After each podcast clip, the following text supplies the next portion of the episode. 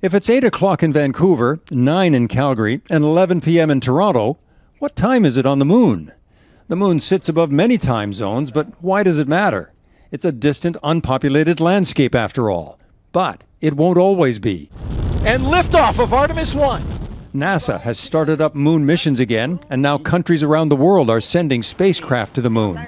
Plus, private companies are seeing big business and tourism opportunities on the moon. The European Space Agency says it's time the world agreed on a standard of time for moon travel to ensure global coordination. The moon is about to become a very busy place over the next decade and probably for the rest of its existence. And, you know, you need an efficient and safe system in place. It's like the growth of train travel in the 19th century. Countries needed timetables for trains crossing borders. It's why they came up with 24 basic time zones around the world.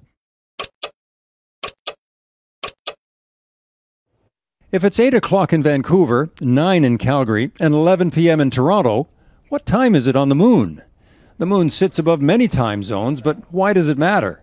It's a distant, unpopulated landscape after all. But it won't always be. And liftoff of Artemis 1. NASA has started up moon missions again, and now countries around the world are sending spacecraft to the moon. Plus, private companies are seeing big business and tourism opportunities on the moon. The European Space Agency says it's time the world agreed on a standard of time for moon travel to ensure global coordination. The moon is about to become a very busy place over the next decade and probably for the rest of its existence. And, you know, you need an efficient, and safe system in place. It's like the growth of train travel in the 19th century. Countries needed timetables for trains crossing borders. It's why they came up with 24 basic time zones around the world.